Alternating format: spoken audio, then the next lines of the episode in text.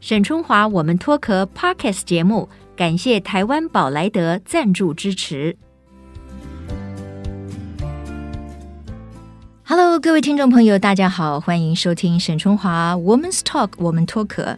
我想呢，这个人生里面呢，有很多的阶段，也有很多的角色。那我认为啦，比如说我们要从青壮的年代进入到比较呃老年期，或者我们要从比较高峰的、很绚烂的，归于比较平淡跟平时的生活，其实都是很不容易的哈。考验着我们的智慧。那今天我请到的这位来宾呢，诶，我觉得他其实就挺有生活的智慧的。他在每一个阶段，其实都能够非常坦然面对他的呃生活，不管是在高峰还是在平淡的时期，然后也都能够活出更多不同的精彩。他就是我们大家非常熟悉的民歌手郑怡，郑怡你好。哎，沈春华好，我们的听众朋友大家好。呀，今天呢很高兴请到这个郑怡哈，因为呃最近呢他引起大家非常关注他呢，是因为大家觉得哎他在生活上面哈，他可以非常顺利的作为一种移转，嗯而且他转身的非常的自然而美丽，我觉得哈。哦，谢谢谢谢。 比如说呃，我现在到底应该叫你是歌手还是叫你老板娘？ 哎呀，我很多身份呢、哦，对，那这个沈春华到我的那个水饺店去的时候， 那一天我正好我去吃水饺，对对对，先是看到我们有一个呃网络疯传之后，就让我们嗯的店门口大排长龙，沈春华就留言说：“天哪，那我到那边要什么时候才吃得到对，？”那后来没没过多久，我去了新加坡，然后回来正在防疫旅馆隔离的时候。那沈沈春华到现场去了，我想说啊，没有办法当场招待你、啊、哦，没问题。我后来我们就用一个视讯，他先生很可爱，嗯就说啊，正义不在，我说没关系，我说我今天很想吃水饺，嗯嗯所以呢，嗯我就来找这个正义哈，然后就所以视频嘛，对，不对？就视频对。对，所以我的意思也就是说，呃，大家会一直讨论，就说哇，郑怡耶当年的这个非常知名的一个歌手啊、嗯，那传唱了非常多经典的歌曲。可是呢，诶，他从旅居加拿大回到台湾之后，嗯他开了一个小吃店，这真的是就是小吃店，你真看的卖很小水水饺， 呃，这个叫酸辣汤，哎，买面，呃，炒饭、炒饭等等的哈。对，那变身为一个小吃店的老板娘，你的心里面有过什么不适应吗？还是为什么会做成这样的决定？没有哎、我觉得我的人生很很有趣。沈春华可以去回头去想啊，嗯我先是当歌手，后来我去当广播主持人，嗯主持我也做了十四年哦。然后主持人之后呢，我觉得不想跟家人分开，移民我就去了加拿大，也待了十五年。然后回来之后呢，我就跟我老公讲说，儿子大了，老妈子想去过一点自己的生活，啊哈，然后我们回台湾吧。嗯，然后就回到台湾之后，二零一八年回来，我就马上在那一年的九月的时候，嗯我就在 Legacy 开了一场我自己的演唱会，嗯是小型的。是接着二零一九年还有一个大型的，是在 TICC。嗯啊，所以回归舞台非常非常的自然自然顺利。对然后这中间我还做了别的事，嗯除了开方你的小吃店以外，嗯我还去演戏。对我演了《粉红色时光》嗯演了《酷盖爸爸》，然后还有一部新的戏叫做《爱的混混》，在明年嗯嗯的嗯可能三四月会上档，所以你不觉得很丰富 吗？很丰富。我我的意思就是说，今天跟郑怡来聊天哈，我觉得可能会吸引大家的一点就是说，其实你永远不要限缩你的人生的可能性。没错啊只要你愿意，其实你是可以有很多可能性的。是，那当然呢，像刚才他就勇于尝试演戏哦，他看戏看戏看到他喜欢说，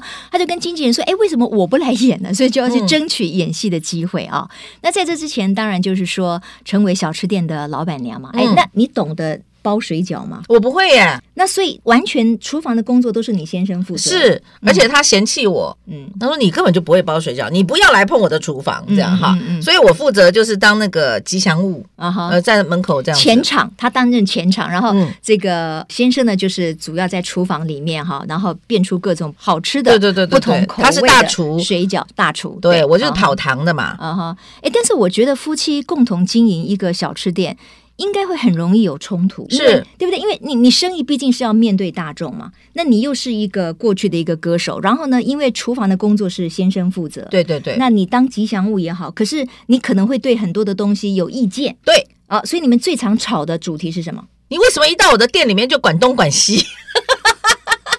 一嘛，下我跟他讲说对，哎呀，冷气太强了，开小一点。嗯哎，那个怎么样？怎么样？那个那个桌子椅子怎么那样摆？嗯他说嗯你一到店里面就对我管东管西。嗯，然后呢，相反的，我老公会跟我讲说，哎，我跟你讲那个演唱会啊，我觉得你应该怎样怎样怎样。然后我就跟他看着他，他看着我，我说我们各管各的好不好？你不要来管我，我不要来管你。嗯嗯嗯，所以后来呢，就是我们协议，我做我的，他做他的嗯，然后互不相干，嗯然后尽量减少接触， 减少接触，减少争吵。我觉得减少接触也是个好方法，对， 这是非常好的方法。 所以到两个人都要有事情忙。嗯其实像到了我们这个年纪，经常会碰到的一个问题就是退休。对，常常退休就是没事干了，哎，你本来忙了一辈子，然后突然你没事干了，然后就觉得所有的时间全部变成空白，你要干嘛呢？嗯嗯嗯于是我觉得，如果你在这种状况之下没事做，你就会老得快。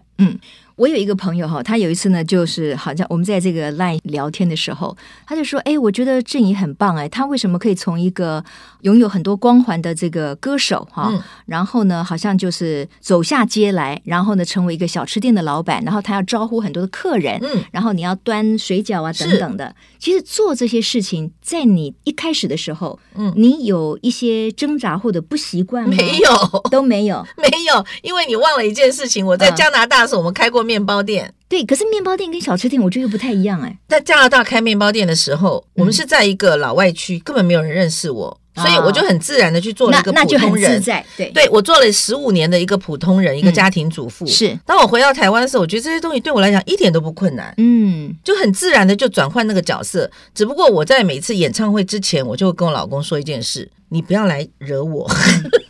因为我现在要当天后，我要哦是跟那个气场，嗯嗯，你不能够让我一直生气。我不在能够台上。让我变成好像是一个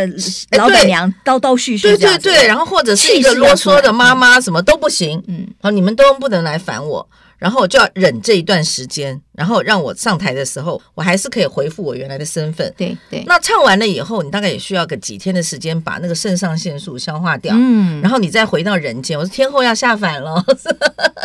哎，这个这个角色的转换也要很有智慧耶，必须你要看。有。嗯有的时候是贵为天后，有的时候呢，就是可以跟大家打成一片的小吃店的老板娘。是我觉得这真的需要生活的智慧，是不简单的。嗯，那这人生历练很对重要。我觉得你为什么可以在这些这么不同的角色当中如此的转换自然？你觉得让你可以这么坦然面对不同角色的那个背后最主要的原因是什么？我觉得年轻的时候我们都想的太多，嗯，你那个时候的偶像包袱比较重，你觉得嗯不敢这样，不敢那样，怕别人怎么看你。对，可是当你已经到了五六十岁的时候，你还要再去跟这些事情，人生没有剩下多长了耶。像我最近有很多的朋友身边，他们离开嗯都是才四十多岁，哦比我都还小。嗯，我现在觉得非常难过，我们还剩下多少的时间？对，你如果还要是跟自己过不去，嗯嗯，那你就是日子过得很难过。嗯嗯所以我能够转换回来，一个很重要的因素是我那十五年加拿大的凡人生活，是，然后我学习怎么下楼梯，嗯哼然后只有你下了楼梯，你跟大家打成一片，你才可以获得一种救赎，你知道那种感觉。嗯像现在很多年轻人他不认识我，那我觉得有很多的天王天后，或许当他碰到有年轻人不认识他的时候，他会受挫，因为你一辈子都是被人家推得高高的位置。可是我觉得不认识你是正常的、啊，嗯嗯，因为他们就是年轻人啊呐、对对，但是呢，我觉得我还是会跑去开玩笑说：“啊，你爸妈都是我歌迷啦，对不对？”嗯哼哼然后去跟他们拍照，去跟他们聊天，去鼓励他们。那我觉得我反而得到非常非常多的回馈，嗯因为这些年轻人会觉得说啊，我们现在在做的这些事情是有一位长辈这样的肯定我，这样的认可我，我有更多的勇气。那我觉得我得到的比我付出的要更多。嗯，我觉得要看得开，或者是说你要坦然接受人生不同的阶段跟年纪，甚至你要接受自己慢慢的老化，是这其实是不容易的老哈化是正常的对呀，，但是呢，你如果真的可以过了这样子的一种心头的这种念头的话，真的可以豁然开朗。嗯可是这需要智慧，不简单的。就像比如说，有时候我们跟朋友在一起，大嗯家都会说：“哎呦，老了真不好玩。”我说：“对呀、老了是不太好 玩，因为你我怎么看觉得老了好好 玩哦？ 所以我的意思也就是说，你要把那个念头转换，对哦你不要去跟年轻时候你能够做到什么，或者对你拥有什么去相提并论。嗯嗯可是你去嗯嗯嗯开创你属于这个年纪可以拥有、可以开创的乐趣，很多事情可以做的、哦，那就会有更多的东西进来。对。好，你先抛开我是歌手的这个身份好了。嗯，那我去当小吃店的老板嗯娘，我觉得那也是一种快乐哎、我我一天到晚跟我们的那个我们的客人嘘寒问暖，因为那天你正好去的时候我不在，对你就看到我跟每个客人都嘻嘻哈哈嘻嘻哈哈，跟来店里的小朋友都变成阿姨好阿姨好，然后要不然的话就是那个附近住的常常来的都已经跟我变成好朋友，我跟他讲说，哎、我我最近追什么剧，你知道吗？就这样聊啊。然后他有的可能就说，哎、附近有什么好吃的？我在民生社区住了好几十年，我我拿来给你吃。他想说啊，你们夫妻都没有空吃饭，嗯所以这种人与人之间的关怀，其实就是这么开始的。对想想看，我们小时候是不是跟你们隔壁的邻居常常搬个板凳到门口就在那边聊天？而且但是在现在的人已经没有这个时间跟心心力了。我觉得小的时候哈，我们印象最深刻的就是在住家附近转角的一家小面店，对或者是一个小杂吃货店对杂货店我到现在我都非常深刻的记得我小时候吃的阳春面，我现在已经吃不到那个嗯味吃道不了。到味道了，那是两位老兵北北哈嗯，荣民嗯北北他们开的一个阳春面店，是非常简单。我记得一碗好像才三块钱，嗯在，对、哦， 那这个年代透透露了我的年纪哈， 没没关系，没关系。可是就是非常淳朴的滋味，是哦，那那种滋味真的是再也要不回来了。可是印象非常深刻。对那正怡，我的意思就是说，当你开了这家小吃店的时候，嗯你也觉得说自己其实也有很多收获，比如说新朋友、失联的朋友、旧朋友，全部都真的可以到这个小吃店来找你。呃，对我老公是不是有跟你讲，所有什么小学同学、什么国中同学，通来找他了。对，对，因为都知道哪里可以遇到你，是是，嗯那这个是你可以呃捡拾回你很多这个年轻岁月的时候，你可能都没有联络的这些朋友。嗯，那还有就是你讲的新朋友，像有一个住在隔壁，隔壁有一个非常漂亮的妈妈，她常带一个小朋友来，然后小朋友跟我们混得很好。有一天我就跟她闲聊，我说：“哎，她说带儿子去什么工作室？”我说：“什么工作室？”她是哦，我是做那个漂眉。然后隔一天我就去找她了。 哦，真的、对，所以你的眉是漂出来的吗？呃，后来褪色了，因为 那个，因为那个疫情都没时间去补。但是我觉得，哎、这就是收获呀，嗯嗯是不嗯是？对对对对，嗯但我觉得随时都不要忘记交朋友这件事情。嗯嗯嗯人与人之间很多的东西是用真心相待而换来的。嗯嗯，那我觉得我现在一直都在很努力做这件事情，不管是对年纪大的、年纪轻的，我都是这样子做。呃，郑怡告诉我们一件事情，就是说，其实自己哈、是自己最大的敌人或者是贵人。嗯啊，你如果可以跨出你原来的想不开，或者是你原来觉得好像很在意的东西，嗯可是可能别人根本一点都不在意，是你对自己把你自己限缩住了，自己把自己框对不住对了，？嗯你让自己可以更有亲和力，你去尝试更多的事情，嗯其实对自己、对家人都是收获。是是哦是。这个是很不容易的。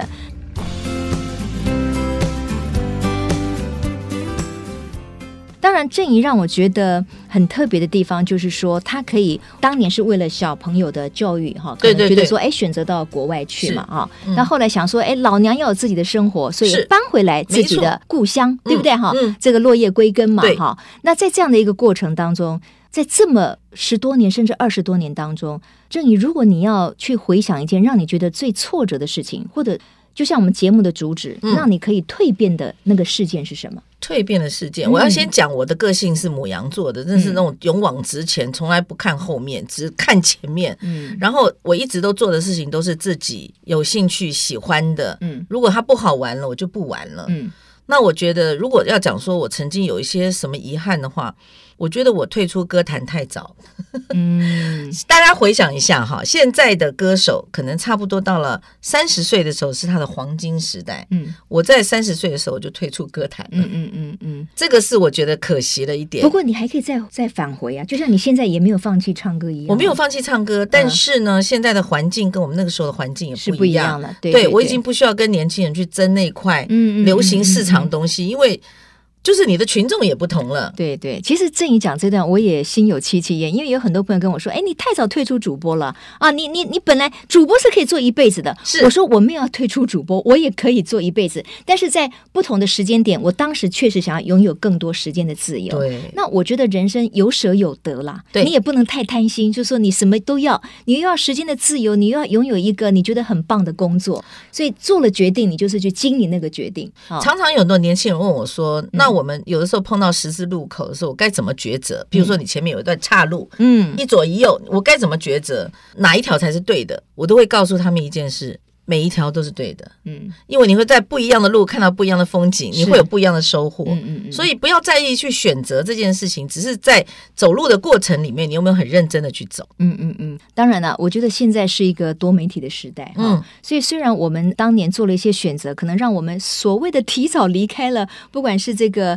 呃民歌界或者是嗯主播界等等，可是我们还是拥有一些可以利用新媒体，我对们可以发挥的空间，对不对？像正义也常常做直播，嗯哦然后你还是会参加民歌的高峰会等等的，嗯这个其实就是说，还是过去的资历跟你的过去的一些成就，还是可以连接在一起嘛，对，去做新的改变，嗯就是说你可能不能像当年一样哦，这嗯我们出的歌曲就会在排行榜前几名，那是不可能的，你也不要去这样想了。嗯那我可以转换去做别的事情，就像我刚刚提到说，哎，去鼓励年轻的歌手啊，像我最近跑了好几场的演唱会，都是大概年仅二十六岁的年轻歌手，哇刚刚出道的新人，嗯嗯嗯嗯我觉得他们非常需要鼓励。对对，他对不知道自己做的好不好，嗯他很怕这条路他走的不顺遂。嗯那我觉得我有曾经的经历，我来告诉他们我的经验，嗯结果我们都变成朋友了。最好笑的还跟他们的妈妈都变朋友了。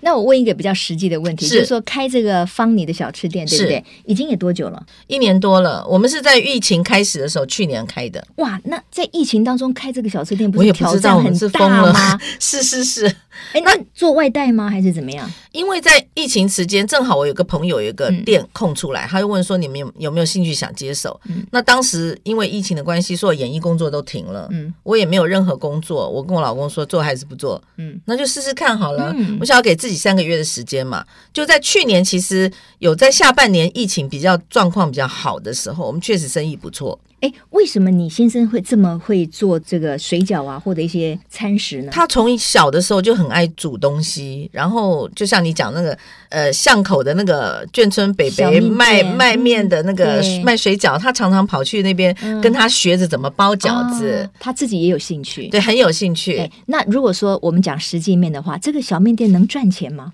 呃，我觉得能够维持生活，然后有一个生活寄托很对重要。寄托嗯对嗯你说他要赚大钱买一栋楼房，那是不可能，你不要去这样想。嗯就像现在我我回到台湾的时候，我就觉得我要住在最热闹的地区，所有的事情都非常的方便。方便，嗯但是年轻的时候，你会觉得啊，我要住在郊区啊，嗯嗯对不对？嗯空气好，什么有的没有对。对，所以我觉得年纪大了以后，想法很多的是不同的。嗯，那现在你如果还去赚钱，你会想说啊，我要存一栋房子给我儿子吗？不用哦了，不用，那个压力太大了。对他们哦已经大了，我已经是把他养到大学毕业，OK 妈。哦 OK 了，老妈当年也是白手起家，你也是可以办到，嗯对，哎，说到了这个儿女哈，我觉得其实儿女永远都是父母心中的牵挂了。嗯是啊可是我们另一方面呢，又希望他们可以及早能够独立自主，是啊因为这个这个时代竞争太激烈了哈，嗯嗯然后嗯变化又这么快，嗯我们也希望儿女有他们自己的竞争力，他们独立的能力。是那你是一对双胞胎儿子，嗯那儿子现在多大了呢？二十五岁。二十五岁，那你要不要讲一讲说，你作为母亲这个角色，